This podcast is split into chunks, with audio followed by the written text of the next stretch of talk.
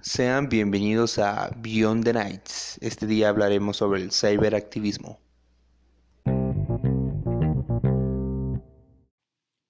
Esta noche nos acompaña Rodrigo Vázquez, Mucho gusto.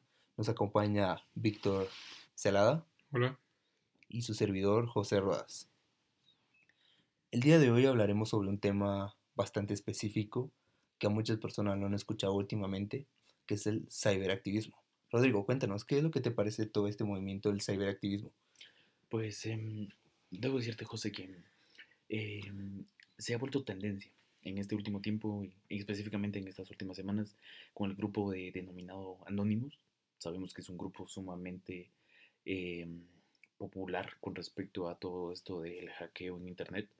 Y ahora desde el problema que surgió en, en Estados Unidos por el asesinato de George Floyd, eh, este grupo ha resurgido de las cenizas y, y, ha vuelto a aparecer con bastante fuerza y está pegando, está siendo bastante popular en, en, en estos momentos. ¿Sientes que la presión social causa que todos estos grupos de ciberactivismo se alcen contra los gobiernos opresores y a, y a algunos similares? Eh, debo responderte que sí.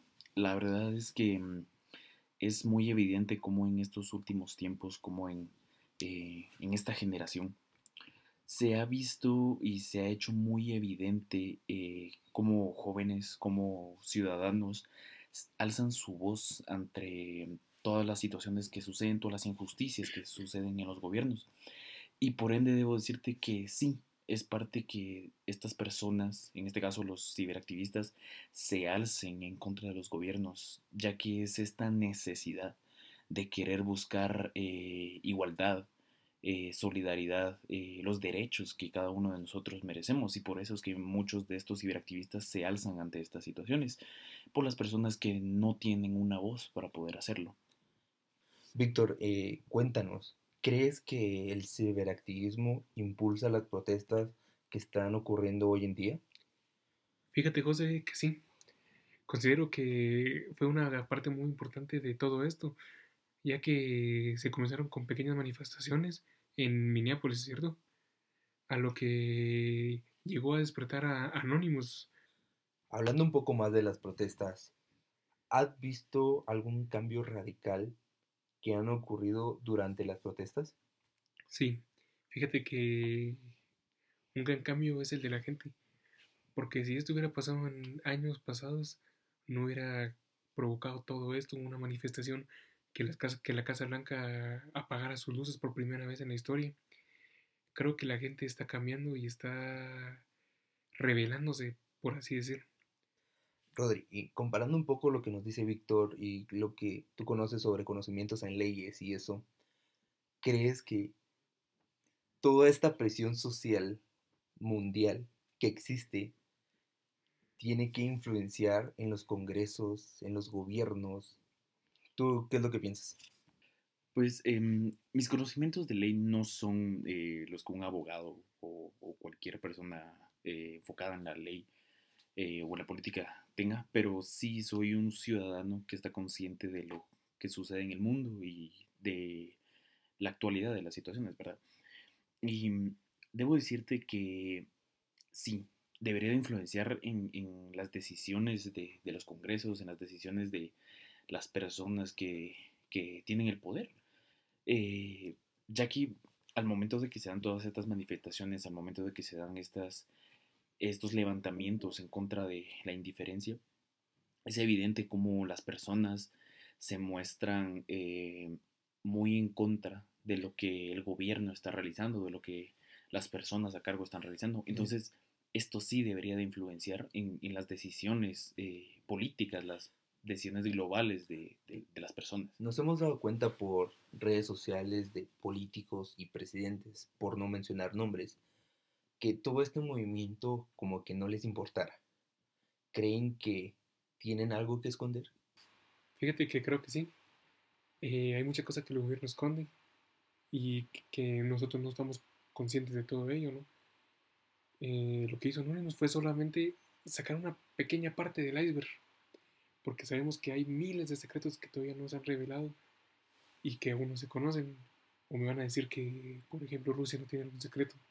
Claro, claro, o sea, y mm, hablando en parte de todo esto, básicamente en Estados Unidos ya se conocían las cosas que, que Anonymous ya había sacado a luz. Sin embargo, creo que no se les ha dado una mm, evidencia tan significativa o tan clara, al menos para llevarlo ante la justicia de la manera que es, o, o incluso se ve involucrado toda la corrupción, todo el dinero sucio que las personas involucran en estos casos. Entonces, definitivamente, sí hay muchas cosas de las cuales no conocemos, cosas de las cuales nos ocultan, pero que realmente sí están sucediendo. Sí, o sea, la verdadera mafia está en el gobierno. Presidentes, políticos, mm, todo eso es la verdadera mafia. Estamos conscientes de que cualquier persona es corrompida por lujos, por dinero, por cualquier cosa que sea para su conveniencia. Entonces, la pregunta que les quiero formular es la siguiente. Teniendo en cuenta que el ciberactivismo no solo es de una persona, sino que es de varias contribuyendo hacia una misma causa, ¿creen que lo hacen por un bien personal o un, un bien común como para ellos?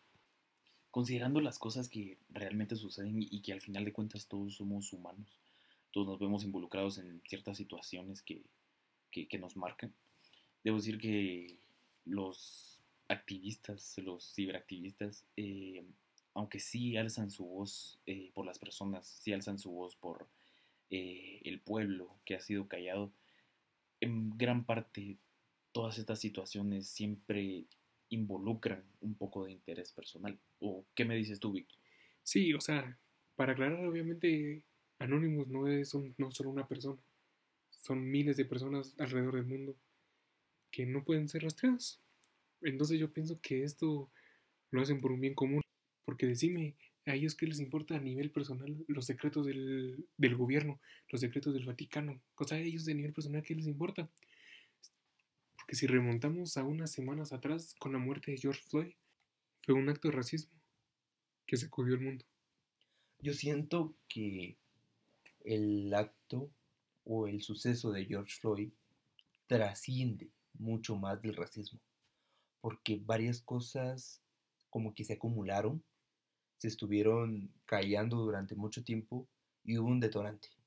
El detonante fue George Floyd, lastimosamente fue una pérdida para la comunidad, pero creo que hasta cierto punto fue necesaria para que las personas desperta- despertaran. Sí, definitivamente. Em, sin ir tan lejos, simplemente aquí en un país tercermundista, un país que sufre por muchos factores, el racismo es uno de ellos. Eh, podemos verlo ahorita con la reciente muerte, bueno, asesinato de Domingo Choc, ¿verdad? Que es bastante evidente.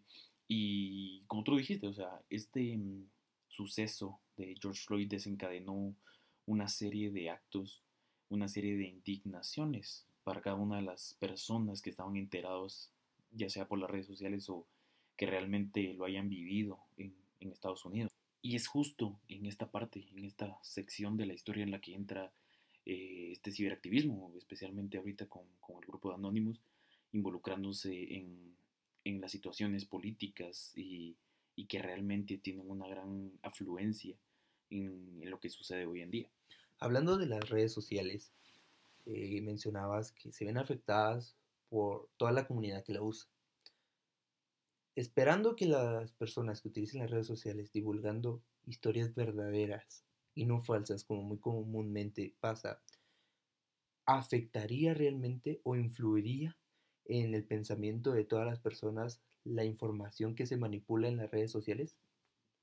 Siempre se da esta situación en la que... Pero se podría tomar como ciberactivismo toda esa, toda esa forma de expresión informática. Puedo decirte que sí. Al final de cuentas, eh, como, como te mencionaba anteriormente, eh, esta serie de sucesos se dio por parte de anónimos que decidieron levantar la voz y al final de cuentas eh, todas estas tal vez noticias falsas que surgen de la nada son también en forma de protesta porque si te das cuenta la mayoría de noticias buscan crear esta, este volumen de información entre todas las redes para que se den a conocer. Eh, en este caso no estamos hablando si, si es bueno o no que estas, eh, que estas noticias sean falsas o verdaderas, simplemente eh, se involucra el ciberactivismo y, y, es notable porque todas estas personas buscan que a las personas a las que se le están lanzando estos ataques se vean aún más afectados con volúmenes, con cantidades de noticias que realmente eh, logren tocar o logren afectar eh, todo este sistema. Quiero incluir un término en, este, en esta conversación que es ciberactivismo en países tercermundistas, países no escuchados a nivel global. Conozco un hecho que sucedió en las elecciones guatemaltecas, que fue cuando hackearon el TSE, el Tribunal Supremo Electoral, donde accedieron a información pública. Eh, esta información era sobre quiénes podían votar, dónde iban a votar y qué personas estaban afiliadas al TSE. ¿Alguien quisiera opinar acerca de esto? Pues eh, es bien evidente que al final de cuentas el ciberactivismo se hace presente en incluso en los países tercermundistas, ¿verdad? Eh, Guatemala es un país que no cuenta con eh, la tecnología que puede contar Estados Unidos y que los hackers de, esos países pueden llegar, incluso eh, los conocimientos que nosotros llegamos a tener aquí con respecto a la computación son bastante limitados con respecto a, si lo comparamos con relación al de Estados Unidos, al de otros países, ¿verdad? Muchos consideran a este ciberactivista un poco mediocre, llamándolo sin comillas, porque como tú dices, no tenía acceso a todas las cosas y porque solo accedió a la parte pública. ¿Creen que realmente se merece ese término? Pero nosotros cómo podemos asegurar que solo hackeó la parte pública? Nosotros sabemos que el gobierno, todos los gobiernos esconden cosas. Entonces nosotros no podemos estar seguros de que haya sido hackeada la parte, eh, una parte privada que reveló información y solo los medios de televisión solo escondieron la realidad de nosotros y como nosotros como nosotros como población somos ignorantes. Al final de cuentas eh, sabemos que los medios de comunicación siempre buscan eh, conservar la calma, la mayoría de veces. Em, Pero también estamos hablando sobre control de masas, ¿no? No solo en cuestión de integridad pública, sino en control de masas. Estamos muy bien sabidos de que tantos noticieros manipulan las noticias a favor. Entonces creo que depende mucho de eso. Exacto, y, a esto me refiero con, lo que involucra el ciberactivismo, porque eh, al momento de que todas estas eh, empresas, todas estas redes se ven silenciadas por la corrupción, por el dinero, por específicamente por el dinero sucio, es aquí donde entran estas, estos ciberactivistas, porque se enfocan en, decir la verdad, en querer contar todo aquello que se nos está haciendo oculto. Claro que no tenemos conocimiento sobre todos los países, si existe ciberactivismo o si algunos lugares en específicos existen lugares eh, con ciberactivismo.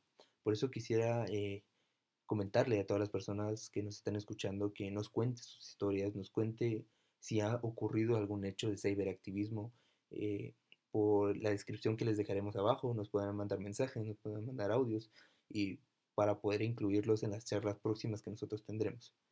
Ya como para concluir eh, los temas de ciberactivismo que hemos estado platicando el día de hoy, me gustaría que entráramos en comentarios finales. Por favor, Rodrigo, quiero que me cuentes tu pensamiento general en el ciberactivismo. Ok, em, debo decir que em, sé que el ciberactivismo es algo que logra eh, alimentar a las masas, alimentar eh, esas ansias de justicia en cada uno de los ciudadanos al momento de que nosotros eh, logramos ver la verdad o logramos ver esta evidencia de que realmente algo está sucediendo. Sin embargo, considero que el ciberactivismo, a pesar de que en estos momentos se nos presenta como algún estilo de Robin Hood entre la era virtual, la era de, la tecnología, debo decir que es algo que debemos de tener cuidado, ya que eh, así como un hacker eh, así como una red como Anonymous puede llegar a hackear o robar información con tal de buscar justicia, también creo en que todas estas situaciones pueden eh, verse afectadas en el sentido legal o en el sentido ético de lo que son las cosas, ya que gente con tanto poder puede lograr involucrarse en, cosas mucho más peligrosas y cosas que tal vez no necesariamente nos vayan a, beneficiar a nosotros como ciudadanos. Y específicamente eh, lo digo porque siempre debemos de tener cuidado con las cosas que se hacen fuera de orden al final de cuentas, porque no son eh, dirigidas realmente a lo que son. Y siempre existe esta incertidumbre de lo que pueda o, no pasar. Pero es nada más mi opinión. Víctor, ¿algún comentario extra o alguna opinión sobre el ciberactivismo? Sí, fíjate que considero que esto está empezando a ser una revolución. Una revolución porque no nos estamos quedando callados. Estamos demostrando lo que sentimos. Estamos demostrando que todo puede ser diferente. Creo que el saberatismo debería llegar y quedarse, ya que ayudaría mucho al pueblo, a su gente. Muchas gracias por haber participado en el podcast de esta noche. Como acompañante, Rodrigo Vázquez. Mucho gusto de haberlos acompañado esta noche. También Víctor Celada. Es un gusto haber participado en la conversación. Pero espera, José, quiero decir algo antes de que nos vayamos.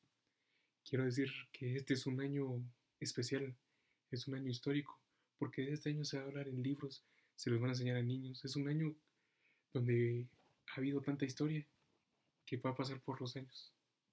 Sabias palabras de nuestro colega Víctor. A todos nuestros escuchas quisiera agradecerles su, su tiempo por haber escuchado esta plática, este podcast que hemos realizado. Si, si quieren seguir escuchando más podcasts sobre misterios, sobre hechos que han sucedido en la vida diaria, síganos en nuestra página de Spotify como Beyond the Nights y también síganos en Facebook e Instagram como Beyond the Nights. Muchas gracias por escucharnos.